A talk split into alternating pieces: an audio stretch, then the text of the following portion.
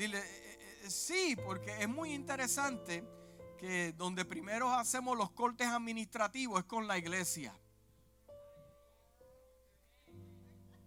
Alaba lo que Él vive. Alaba lo que... Y no te Mira, no desconectes porque tengo una palabra profética que Dios me dio anoche y te la voy a dejar para el final porque es una palabra que Dios me dio y es para la iglesia en este tiempo. Recorte la iglesia. Vamos a orar. Padre, te damos gracias porque tú eres bueno, tú has sido fiel. Gracias por el privilegio de ser un predicador de tu gracia y tu misericordia. Gracias que has levantado esta casa, este servidor como siervo tuyo para este tiempo. No, era para tiempos pasados, para este tiempo. Escogiste a cada uno de los que está aquí ministrando para este tiempo. Gracias Hashem porque tú sabes todas las cosas.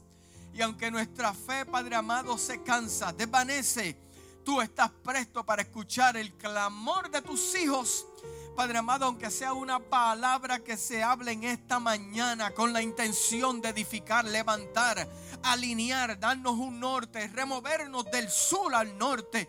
Oh Hashem, glorifícate en la vida de cada uno de los que están viéndonos por las redes sociales. Que tu palabra sea como un marrón que golpea la peña, así golpeando nuestra mente, conciencia, alma. Espíritu de Dios, glorifícate y la casa dice, amén y amén. Dile al que está a tu lado, ten cuidado con los recortes. Cuidado con los cortes administrativos.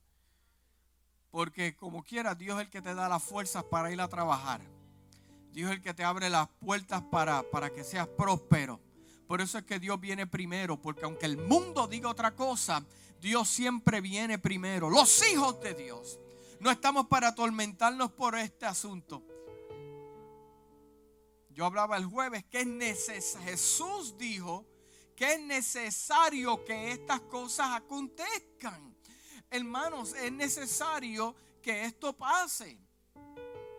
Eh, eh, eh, el apóstol Pablo dijo, mira, es necesario que, que diversas pruebas. Es necesario, diga que está en su casa, es necesario porque es un lenguaje, porque todo obra para bien, hermano. Y esto que está pasando en el mundo está obrando para bien. Abra sus ojos, despiértese and smell the coffee. Mire, eh, ya mismo vamos a entrar, vamos a dar la introducción. Eh, muchas veces en el Evangelio hablamos lo que otros hablan. Y por eso es que no todo el tiempo, pero por eso es que hay tanta gente repitiendo información incorrecta, porque tenemos la costumbre de repetir lo que otros hablan sin tener el momento para qué, para hacer un research, para buscar, para escudriñar. Entonces puede haber una persona que llegue a su casa y le diga esto y esto y esto, pero usted se lo cree y repite lo que la persona le dijo. ¿Ok? Entonces, repetimos lo que otros dicen. Inclusive en el Evangelio muchas veces repetimos lo que el pastor nos enseñó. Amén. Y eso es bueno. Lo que el ministro de la casa nos enseñó. El maestro también y el, y el, maestro del instituto bíblico o el mentor que tengas. Repetimos eso. Entonces decimos, porque nos dice esta palabra, que el Señor sana y nosotros lo decimos y lo creemos. Está escrito ahí. Son nosotros como hijos de Dios le tenemos que creer a lo que está escrito en su palabra. Cuando dicen amén. Entonces, decimos que Dios sana porque la palabra me lo dice, porque está escrito, pero no han experimentado sanidad. So, la idea no es que simplemente conozcas es que puedas experimentar aquello que estás conociendo o has conocido. Tú hablas que Dios sana, pero cuando entonces ves estas letras crearse vivas en tu vida es otra dimensión. Decimos que Dios liberta, pero nunca han experimentado ningún tipo de liberación. Decimos que Dios liberta porque dicen, la palabra a mí me dice, Pero cuando usted escudriña lo profundo de su corazón, usted puede ver que no ha tenido en ciertas áreas de su vida una liberación. Decimos que Dios prospera, que Dios da éxito a sus hijos, pero viven como pobres mentalmente y económicamente, porque la prosperidad, yo le he dicho muchas veces a la iglesia, que comienza con una idea, con un pensamiento. Pues entonces la razón que te encuentras en esa situación no es el diablo, no es tu esposo, no es tu esposa, es la manera que piensas, la manera triste que piensas. Entonces, lo más triste de caso es que usted piensa, muchos piensan que lo saben todo, pero cuando ven los frutos dice otra cosa. No hay peor cosa que darle una consejería a una persona y diga, no, yo sé de lo que está hablando y tiene razón. Eh, pero cuando ve sus frutos, una cosa es saberlo y otra cosa es ponerlo en práctica en el Evangelio, déjeme aclararle algo, hermano. No es suficiente con saberse la Biblia de, de, Génesis al libro de Revelaciones y no hacer nada con eso. Usted sabe que el diablo lo está buscando para dañarlo, robarlo, matarlo, pero no hace nada con eso. Pero cuando estas palabras se hacen reales en su vida, entonces usted comienza a hablar un lenguaje diferente, comienza a ver las cosas diferentes. Y eso es lo que le hace falta a la iglesia de hoy, una revelación divina, no solamente en palabras, sino también en experiencia que Dios le da a sus hijos. ¿Cuántos dicen amén? O sea, no es lo que tú me dices, déjame ver los frutos. Entonces, cuando tú ves tus frutos, pesas lo que saben, con los frutos como que hay algo desnivelado, entonces ahí es cuando el Espíritu de Dios te revela que tienes que hacer algo. Pues entonces hablar algo que nunca se ha experimentado no, no es tan impactante como, decir Dios es, sana. Usted va al trabajo y usted le dice a sus compañeros, Dios sana. Usted va a, a sus hijos, a sus hijas, a esas reuniones familiares y usted le dice, Dios sana. ¿Por qué? Porque tienes una convicción en tu interior, porque no es lo mismo oír, oírlo que verlo. Como dijo Job, antes mis oídos lo escuchaban, pero ahora en otra dimensión lo que él sabía se hace real cuando él dice, ahora mis ojos te ven. Entonces, podemos decir que Dios sana porque en la fecha tal, a la hora tal, Dios me sanó. Yo me encontraba en mi casa eh, eh, eh, comencé a adorar a Dios yo con una enfermedad mientras mapeaba, mientras lavaba los trastes. Y de momento cayó sobre mí algo divino de parte de Dios. Entonces yo tengo un testimonio porque la palabra está diseñada para que se haga real en tu vida. La palabra es poderosa. Aleluya. Entonces usted puede decir, Dios me sanó, yo vi un milagro y por eso te puedo hablar, nadie te tiene que convencer que Dios hace milagros porque usted los experimentó puede decir que Dios liberta, porque en una etapa de, su vida usted se encontraba atado por un vicio. Le pedía a Dios en un día, solté el cigarrillo, en un día dejé el vicio del alcohol, en un día, ¿por qué? Porque no fue suficiente con decir, Dios, tú me puedes libertar. No, yo lo tomé en serio. Y Dios toma en serio a los que lo toman en serio. Entonces de momento llegó algo a tu vida que te hizo libre tomaste el asunto en serio, Dios vio tu corazón, vio que era en serio y en un día todo se fue. Diga, todo se fue. Puedo testificar que Dios prospera porque cuando muchos perdían los trabajos fue cuando más prosperé. Entonces ya tú puedes combinar la palabra que no hay justo desamparado que dijo David, ni simiente que mendigue pan. Entonces cuando tú ves eso y lo comparas con tu vida, estas palabras vienen a ser más poderosas. La iglesia de hoy necesita no simplemente conocimiento bíblico, experiencias que se provocan en tu vida personal. La experiencia no te la puede dar el pastor, la experiencia no te la puede dar tu esposo o tu esposa o los líderes, la experiencia la tienes que la experiencia la tiene que provocar usted. entonces no hay mejor credencial, carta de presentación que te acompañe y diga lo que está escrito en la palabra son hechos reales, vivos en mi vida. No es suficiente con saber mucho y mostrar poco. No es suficiente con saber mucho y mostrar poco. Miren, el libro de Hechos, capítulo 3, versículo 6 al 10 dice, mas Pedro dijo, no tengo oro ni plata, le dice al cojo, pero de lo que tengo te doy en el nombre de Jesucristo de Nazaret, levántate y anda. Y tomándole por la mano derecha, le levantó y al momento se le afirmaron los pies y los tobillos. Y saltando se puso en pie y anduvo y entró con ellos en el templo, andando y saltando, alabando a Dios. Aleluya. Ahora viene el punto clave. Y todo el pueblo le vio andar y alabar a Dios. A Dios, pero este no era el cojo que se pasaba mendigando en la esquina pidiendo dinero. Y de momento llega Pedro y le dice, yo no tengo de lo que tú piensas que te puede ayudar, pero yo tengo algo poderoso que no me la da el conocimiento, sino solamente también una experiencia real con Él. Aleluya. Y todo el pueblo le vio andar y alabar y le reconocían que era el que se sentaba a pedir limosna a la puerta del templo, la hermosa, y se llenaron de asombro y de espanto por lo que le había sucedido. La experiencia con Pedro no se detuvo en caminar con Jesús. La experiencia de Pedro no se detuvo cuando vio grandes milagros.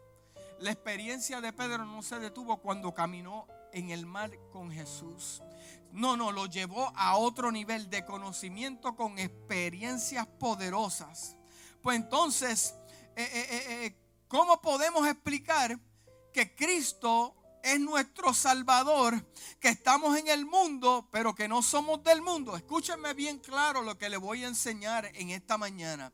Pues cómo podemos explicar que Cristo es nuestro Salvador, que estamos en el mundo, pero que no somos del mundo, que al sonar la séptima trompeta, me voy, los muertos en Cristo resucitarán primero y nosotros vamos a pasar de esta vida temporera a una vida eterna y yo hablar estas cosas y tenerle miedo a la muerte ¿Cómo yo puedo hablar que voy a vivir para siempre y tenerle miedo a la muerte cuando la palabra a mí me dice que mi vida no termina en la tierra, sino que yo voy a vivir una eternidad? cristianos que le tienen miedo a la muerte, pues entonces yo te voy a dar un consejo. Es el momento preciso para que tú entiendas de provocar una experiencia con el Señor en tu vida que marque tu corazón. Porque usted no se va a quedar, vamos a gozar en la boda del Cordero, volvemos a la tierra. Cristianos que le tienen miedo a la muerte. Pues entonces, ¿dónde está su fe? ¿Dónde está su fe, hermano? Entonces hablamos estas cosas, o sea, no es lo mismo hablar y experimentar. Porque usted sabe que Dios tiene su vida escrita nada le va a pasar sin que Dios dé el permiso. Y eso es lo que la gente no entiende. Le tienen terror a un virus, pero usted puede estar viendo televisión y Dios lo guarda y darle un ataque masivo del corazón y se fue. Puede salir a Walmart, no va, va a Walmart y de momento caminando le puede dar algo. Cortando grama le puede dar un heat stroke. O sea, usted no sabe de hermano, no se le puede tener miedo a la muerte. Cristianos que le temen a la muerte, entonces estamos faltos de fe, porque el perfecto amor echa fuera el temor. Predicas a tus hijos de salvación y victoria, pero ven otra cosa cuando te llega la prueba. Le predicas a tus hijos, pero ellos están viendo tu actitud, porque no es lo mismo hablar que dar testimonio te están observando, te están mirando, te están poniendo a prueba. Aleluya, el compañero de trabajo que le predicamos a Dios, pero nuestro testimonio en las cosas que ponemos en las redes sociales dicen otra cosa. Pedro, en el nombre de Jesús, sanó al enfermo. Lo levantó. Y la gente que estaba allí, que lo vio, solo Dios sabe el tiempo que pasó ese cojo ahí. Y tuvo ese milagro. ¡Wow! ¡Qué poderoso! Pero yo te quiero hablar en, el libro de los Hechos, capítulo 28. Dice el versículo 1. Y cuando todos estuvimos a salvo, nos dimos cuenta de que nos encontrábamos en una isla llamada Malta. Y los habitantes de la isla nos trataron muy bien y encendieron un fuego para que nos calentáramos. Déjame explicarte esta historia. Llegaron a la isla de Malta, estaba el apóstol Pablo con, diferentes personas ahí, porque tenía que el apóstol Pablo llegar de un punto a otro, tenía una misión de parte de Dios. Y entonces, dice la palabra, que, que, estaba lloviendo y hacía un poco de frío. Hacía un poco de frío. Entonces encendieron un fuego para calentarse. Sí, al apóstol Pablo le dio frío también. Sí. Y dice la palabra que él tomó leña y mientras tomaba leña para calentarse salió una serpiente del fuego. Se le enredó en el brazo y lo mordió. Dice la palabra que pasaron toda la noche observando a Pablo. Me imagino que esa gente no durmió. Una serpiente venenosa lo mordió todos observando, vamos a ver. Porque lo que hay que entender es que antes de que esa serpiente llegara ya había una tormenta. Y esa tormenta cuando se montaron, que iban ahí en camino, se, se iban a, mire hermano, una tormenta terrible. Pero vino el apóstol Pablo y dijo unas palabras. Vamos a llegar aunque no haya tormenta. ¿Por qué? Porque a mí se me presentó un ángel la noche antes y me dijo que íbamos a llegar. Entonces, después que pasa una tormenta, tú tienes una palabra profética en tu vida, tú llegas al otro lado y vas a morir en la orilla allí porque te mordió una serpiente. Ah, come on, somebody. Estamos hablando el mismo lenguaje. O sea que somos suficientes fuertes para decir, Dios me sanó, Dios me hizo esto, Dios me libró una tormenta. Entonces te encuentras con otra y ahí es que tu fe se, se derrumba. No, eso no es así. La gente mirándolo. Cómo te están observando a ti. Cómo te comporta.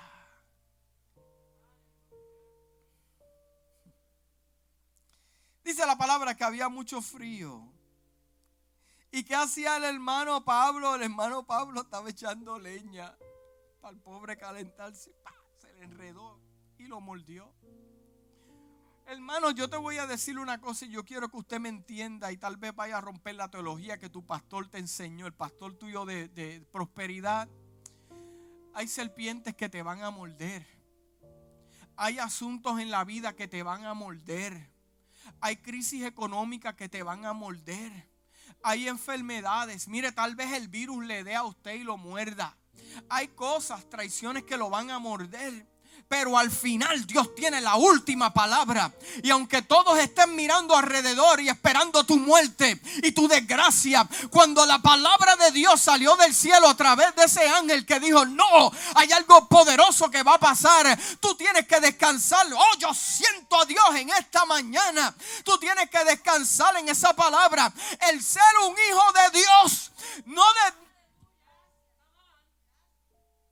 el ser un hijo de Dios no descarta que ciertas serpientes te van a morder. Ahora de que mueras, de que pierdas tu proceso, de que pierdas tu propósito, de que pierdas tu destino, de que pierdas tus hijos, de que pierdas tu casa. No, porque Dios determinó algo del cielo para tu vida y para tus hijos. Levántate y sacúdete en esta mañana y dir Dios tiene algo poderoso.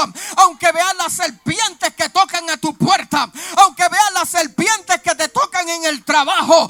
Dios, el Dios de Abraham y de Isaac y de Jacob, está contigo como poderoso gigante. Levanta tus manos y en tu casa ponte de pie y se tiene que dar una danzadita a la gloria de Hashem. Hazlo porque Dios, Dios tiene la última palabra sobre tu casa. ¿Cuántos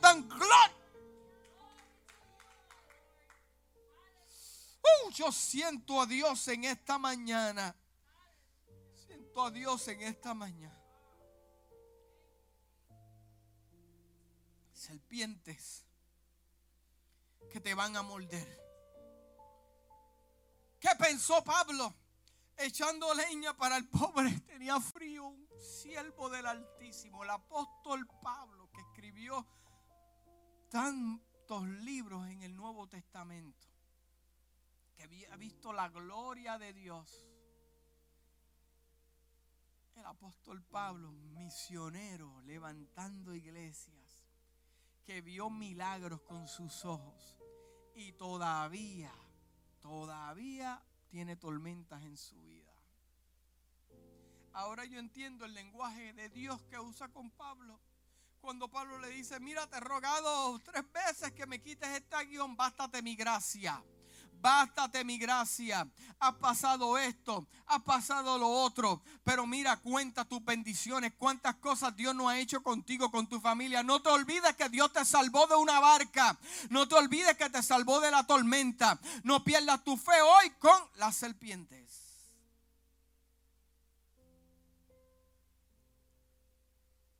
Mire, mire, déjenme, eh, eh, eh, sí, porque como hay gente observando nuestro testimonio, sí, hay gente observando nuestro testimonio. Hay gente esperando que tú caigas. Hay gente esperando que tú te derrumbes. Pero lo que no sabe la gente es que, es que a usted lo llamó Dios. A mí me llamó Dios. Dios estuvo detrás de mi vida por casi 20 años para que volviera al ministerio. Y cuando Dios dio la palabra, no importa lo que se levante, el, el propósito de Dios se tiene que cumplir. Aleluya. Qué bueno es Dios. Cuando los que vivían en la isla vieron la serpiente colgada en la mano de Pablo. Los que vivían en la isla vieron la serpiente. Dijo, hasta aquí llegó el apostolcito. Aquí llegó, hasta aquí llegó los vecinos salieron, ay Dios mío, los que andaban en el bote dijeron, aquí se fue el hombre, se acabó, no hay más apóstol Pablo. Aleluya. Y dijeron, este hombre debe ser un asesino, porque aunque se salvó de morir ahogado en el mar con la tormenta, la diosa de la justicia no le deja vivir. Sí, lo que pasa es que está peleando con el príncipe de la región. Sí. Pero Pablo arrojó la serpiente ¿dónde? ¿Dónde arrojó Pablo la serpiente? En el fuego. El fuego purifica. El fuego consume hay cosas, recuerdos que los tienes que tirar al fuego. Cosas que te mordieron que las tienes que tirar al fuego. Tíralas al fuego.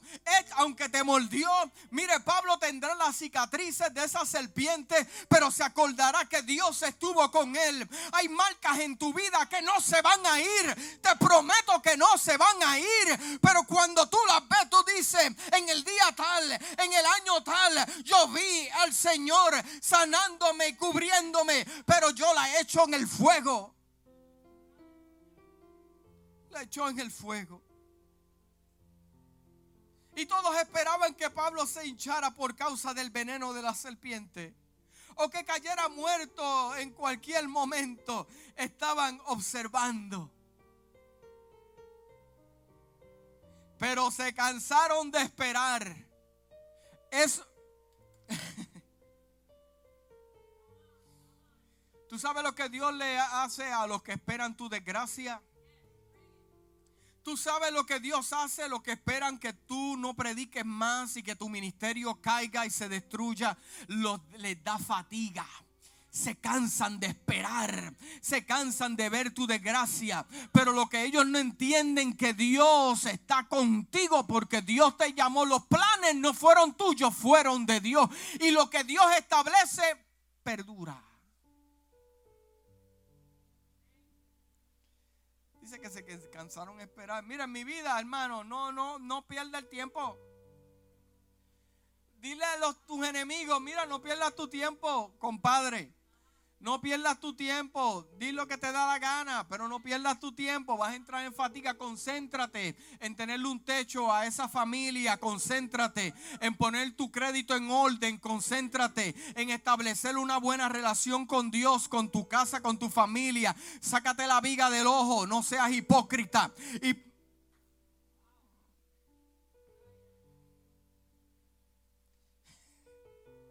Eso no está en mi libreto. Esperaban que Pablo cayera muerto en cualquier momento, pero se cansaron de esperar. Ok, pues nos vamos. Porque Pablo no le pasó nada. Mire, yo me imagino este asunto, el fuego, la, la, la, eh, la madera, ellos sentados mirando, y Pablo mirándolos a ellos, ahí mirándoselo uno al otro. Pero tú sabes qué? Que aunque Pablo estaba viendo lo que estaba pasando, estoy segurísimo que estaba meditando en la profecía que el ángel le dio en medio de la tormenta. Entonces estoy segurísimo, no lo dice la palabra, estoy acá yo pensando porque por sus frutos los conoceréis. Entonces, pues yo estoy pensando acá que Pablo dijo, no, porque Pablo le dijo a ellos, no, yo vi un ángel. Y me habló esto, así que todo el mundo tranquilo. Pero ahora está ahí. Y él meditando en la palabra que Dios le dio. O sea, que Pablo no simplemente los estaba mirando a ellos, él estaba mirando al cielo, esperando en el Señor. Y a Pablo no le pasó nada. Hermanos, déjenme decirle algo. Puede ser posible, puede ser posible, existe la posibilidad muy alta que usted se enferme, que a usted le dé el virus. E, es bien alta.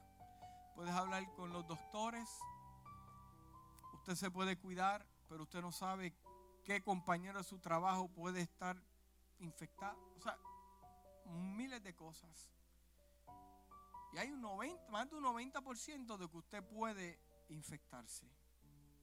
Pero algo usted se tiene que meter en su cabeza y no solamente hablarle esta palabra, sino vivirla y tener una experiencia dentro de que aunque usted se enferme, usted no va a morir.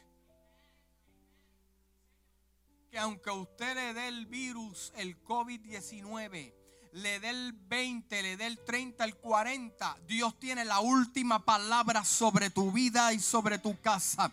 Yo no te estoy vendiendo un cuento de hadas porque cuando Dios dice Él va a vivir, no importa, te puedes caer de un edificio de 20 pisos, cae y sigue como los gatos caminando. Porque si Dios lo determinó así del cielo, entonces somos hijos de Dios. Que se preocupa el que no está en la voluntad de Dios, que se preocupa el que no está trabajando, que se preocupa el que está en pecado. Pero los hijos de Dios que vivimos bajo la sombra del omnipotente, Dios guardará tu entrada y tu salida para siempre. Tú eres propiedad divina de Dios.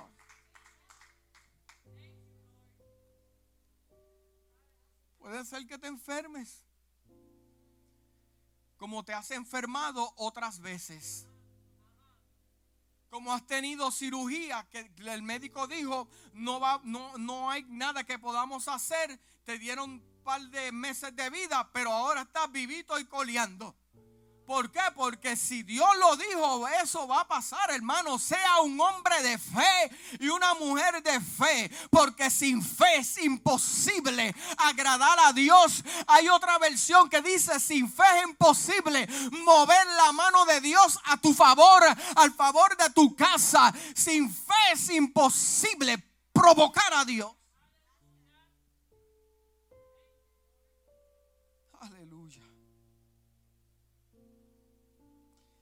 Dice la palabra que cerca de donde estábamos habían unos terrenos pertenecientes a un hombre llamado Publio, que era la persona más importante de la isla. Había una misión. Publio nos recibió y nos atendió muy bien durante tres días. El padre de Publio estaba muy enfermo de diarrea y con mucha fiebre. Eso lo dice la Biblia. Sí. Y con mucha fiebre. Entonces Pablo fue a verlo y oró por... Oh, pero espérate, espérate, espérate. ¿Cómo tú me estás hablando que Pablo fue a ver un enfermo cuando lo mordió una serpiente? Como que el, para, el tiempo de, de, la iglesia hoy, como que no cuadra. yo estoy enfermo, yo no puedo hacer nada. Estamos hablando de un hombre que lo mordió una serpiente. Y como quiera se movió a cumplir la misión que Dios le dio. Y hoy en día un catarrito, una amenaza, Hermano, la cosa en el mundo, le he dicho mil y otra vez, se van a poner fuertes. Pero ¿por qué tú me dices esto, pastor? ¿Por qué? Porque mi responsabilidad de parte de Dios, mi responsabilidad no es mi agenda, es la de Dios. Decirte a ti que las cosas se van a poner más fuertes. Anyway, Pablo fue allá con las marcas de la serpiente. ¿Por qué? Porque tus marcas son el testimonio. Cuando Jesús, cuando Jesús se encontró con los discípulos, le enseñó las marcas. Las marcas que tú tienes son experiencias. Por eso es que es necesario que tenga la prueba, porque hay pruebas, pruebas que van a marcar tu vida que te van a morder, pero esas son las mismas que le vas a decir a la gente, mira, Dios me sanó, me libertó. No es simplemente decirte un versículo, mira, observa. Observa. Observa, llegó el amado Pablo a verlo y oró por él. Luego puso las manos sobre él y se sanó. Cuando los otros enfermos de la isla se enteraron de eso, fueron a buscar a Pablo para que también lo sanara. Y Pablo lo sanó a través del poder de Dios. Hay gente observando. Sacúdete en el nombre de Jesús. Hay gente que está esperando ser sano por tu testimonio. Hay gente que está esperando ser sanado físico y mental por la depresión que tuviste y Dios te sacó de ahí. Testifica, tienes una marca en tu vida.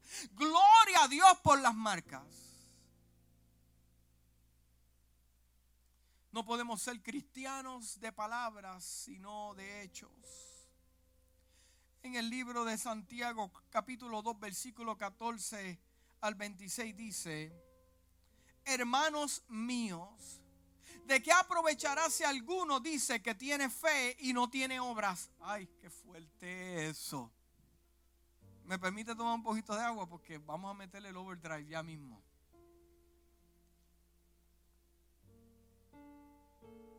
Hermanos míos, ¿de qué aprovechará si alguno dice que tiene fe y no tiene obras? ¿Podrá la fe salvarle? Y si un hermano o una hermana están desnudos y tienen necesidad del mantenimiento de cada día, y alguno de vosotros le dice, ir en paz, calentados, saciados, pero no les das las cosas que son necesarias para el cuerpo, ¿de que aprovecha? Entonces eso me acuerda a personas que dicen, no, Dios te liberta, Dios te hace esto. Pero entonces cuando llega una pandemia eres el primero que te escondes. No apagues no te desconectes que hay algo de Dios al final. Te lo acuerdo otra vez. Así también la fe, si no tiene obras, es muerta en sí misma. Pero alguno dirá, tú tienes fe y yo tengo obras. Muéstrame tu fe sin tus obras. Y yo te mostraré mi fe por mis obras. Oh my God, está claro ahí. Tú crees que Dios es uno, bien haces todos los demonios creen y tiemblan.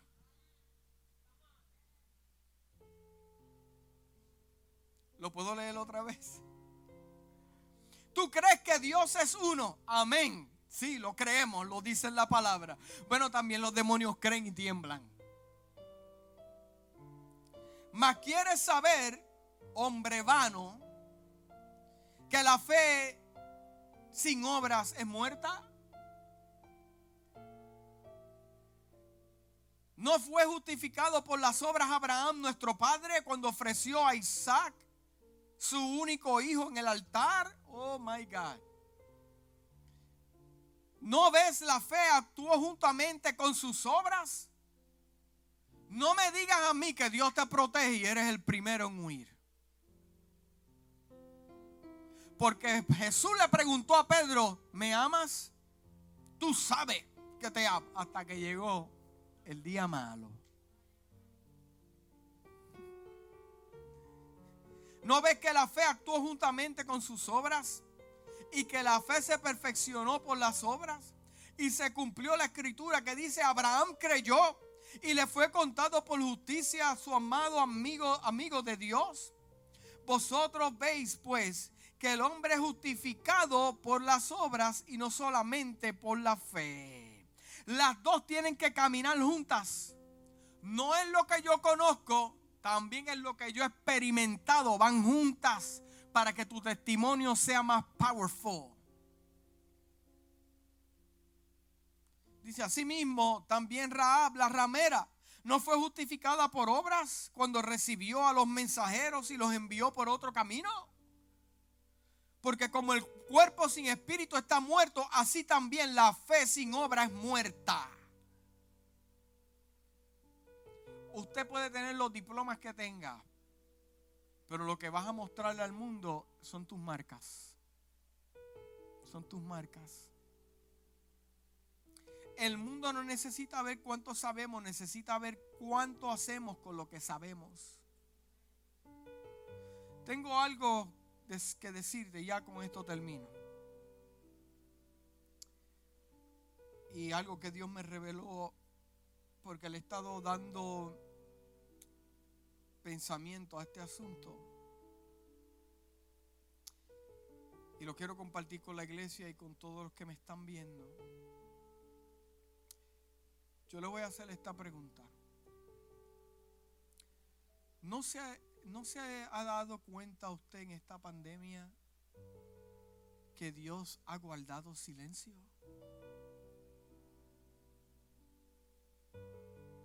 Los profetas no están hablando. Los pastores buscando respuestas con la situación de sus iglesias. Dios está guardando silencio Y mientras meditaba en esta palabra, yo pude ver en mi espíritu revelado por el eterno Dios que Dios está probando a la iglesia, al pueblo de Dios. Porque el buen maestro, cuando está dando un examen, guarda silencio y hay silencio.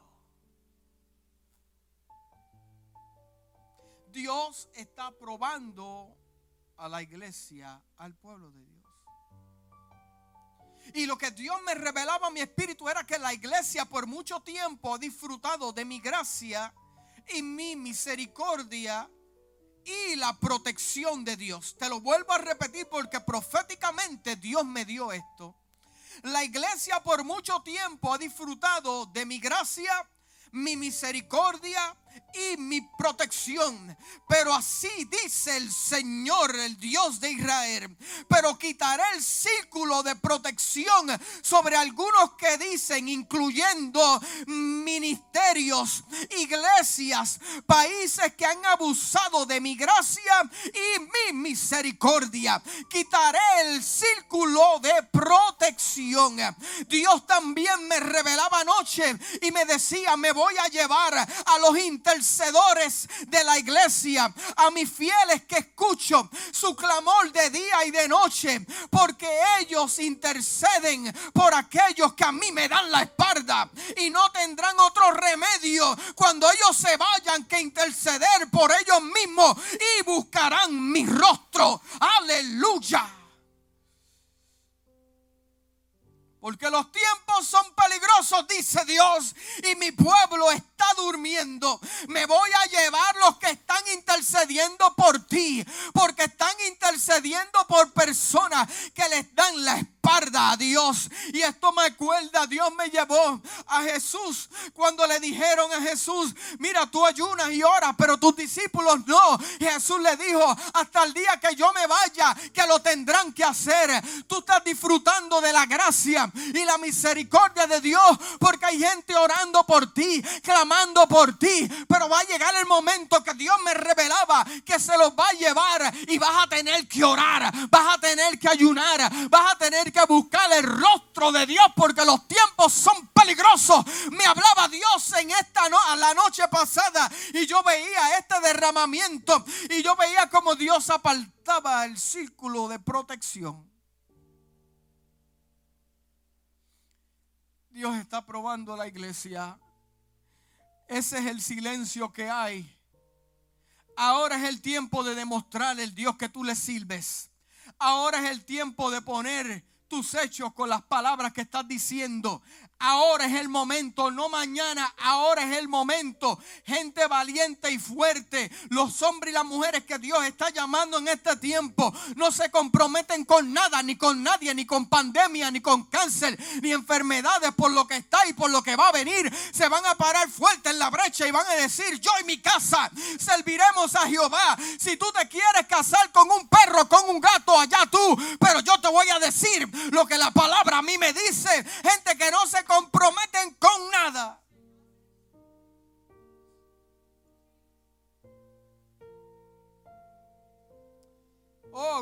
al Eterno.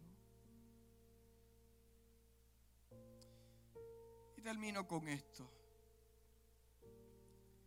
El libro de Lucas capítulo 18 versículo 8 dice, os digo que pronto les haré justicia pero cuando venga el Hijo del Hombre, hallará fe en la tierra.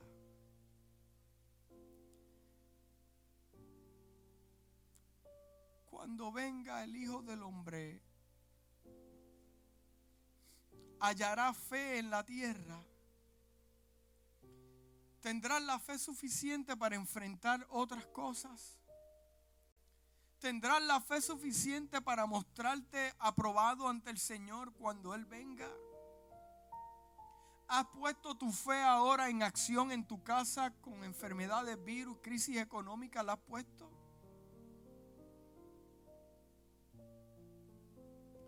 No te pongas de acuerdo con el mundo. No te pongas de acuerdo con lo que habla el mundo. No te pongas de acuerdo con lo que ves. Tú no te vas a convertir a ellos. Ellos se te tienen que convertir a ti, lo que sabes. Ponlo en práctica. No te pongas de acuerdo con el mundo, con las redes sociales, con las noticias y la guerra política que hay en esta nación. No te pongas de acuerdo. Anyway, el reino que tú representas no es el de Joe Biden ni Donald Trump. El reino que tú representas es el Dios de Israel, de Abraham, aleluya, de Abraham y de Isaac y de Jacob. Ese es el reino que tú tienes que representar. El reino aquí en la tierra. Y vivimos en la tierra, pero tú eres un representante del reino de Dios aquí en la tierra. No te pongas de acuerdo con lo que ves. No te pongas de acuerdo con las muertes. No te pongas, Dios te está hablando en esta hora, iglesia. No te pongas de acuerdo, no, no, no, con los que le dan la espalda a Dios y entran en un caos porque tú no lo estás haciendo y Dios te va a proteger a ti. Es tiempo ahora, se va a comenzar a separar el trigo de la cizaña, los que no son y los que son, los niños de los hombres. Ahora en la crisis se va a saber si sabes o no sabes, si tienes fe o no tienes fe. Ahora es que se va a probar. Y si morimos, y si morimos, para Él morimos. Olvídate del caso. Esta tierra, mira, el, sistema del mundo no es para ti. Escúchame bien claro. Si mueres, si se te cierra el libro de tu vida, it's okay. Vamos a llorar y vamos a sufrir. Pero sabemos que tú Buen siervo fiel, en lo poco me fuiste fiel, en lo mucho, mucho, elevada, situación grande, próspera, una vida eterna que no es en esta tierra. En esta tierra no hay nada. Amárrate esta palabra a tu corazón y no que diga el pastor, wow, me, me tocó con el mensaje. No, no, eso no es suficiente. Es ponerlo en práctica, ponerlo en práctica. Crea un hábito con esta palabra y cuando te encuentres en el momento difícil, no tomes el teléfono a llamar a todo el mundo. Tú ponte de acuerdo con la palabra y di la palabra a mí me dice, así como hizo Jesús en el desierto con el diablo. La palabra a mí me dice que a Pablo le mordió una serpiente y Pablo, aunque tuvo las marcas, no murió. Estuvo en una tormenta, no murió. Aleluya, es lo que a mí me dice la palabra. La palabra que Dios no me dio espíritu de cobardía, sino de amor y dominio propio. Come on, somebody, wake up and smell the coffee. El espíritu que Dios me dio que vive dentro de mí no es espíritu de cobardía. Entonces, si tienes si tienes terror, es momento para tirarte de rodillas y pedirle al Espíritu de Dios que llegue a tu vida y te llene. Porque el Espíritu que nos ha dado Dios no es de cobardía, es de poder y dominio propio. Que seas bendecido con esta palabra. Que seas bendecido con esta palabra que esta palabra te la amarres al cuello fuerte. Porque en los momentos duros, esto es. Padre, te damos gracias por tu palabra, eres bueno. Te pedimos, Señor, que lo que hablaste aquí, Dios mío, no sea simplemente que no seamos oidores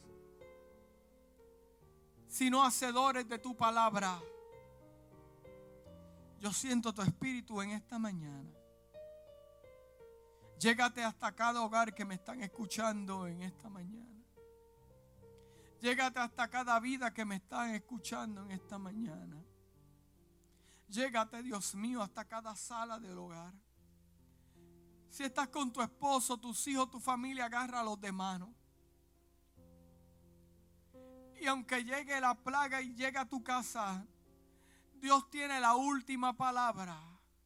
No temas, no temas, Dios tiene la última palabra. Nada va a ocurrir, Dios está en control. Dios te cuida, Dios cuida a la iglesia, Dios cuida al, pastor de la casa, Dios cuida a los líderes, Dios cuida a la líder de adoración, aleluya. Somos... Eh, eh, eh, estamos conectados, operando en el reino. Dios tiene la última palabra. No temas por tus hijos, Dios está con ellos. Pon a Dios contento con tu fe. Pon a Dios contento con tu fe para que Él mueva su mano en tu casa. Te amo mucho en el Señor. Dale share a este mensaje. Alguien tiene que escuchar esto, hermano en tu país, donde, donde se encuentran tus familiares, alguien lo tiene que escuchar. Alguien que lo ha mordido una serpiente lo tiene que escuchar. Yo puedo ver en mi espíritu como hay gente que mientras yo hablaba las lágrimas se le salían de sus ojos. Dios te habló en esta mañana. Amárrate fuerte al Señor.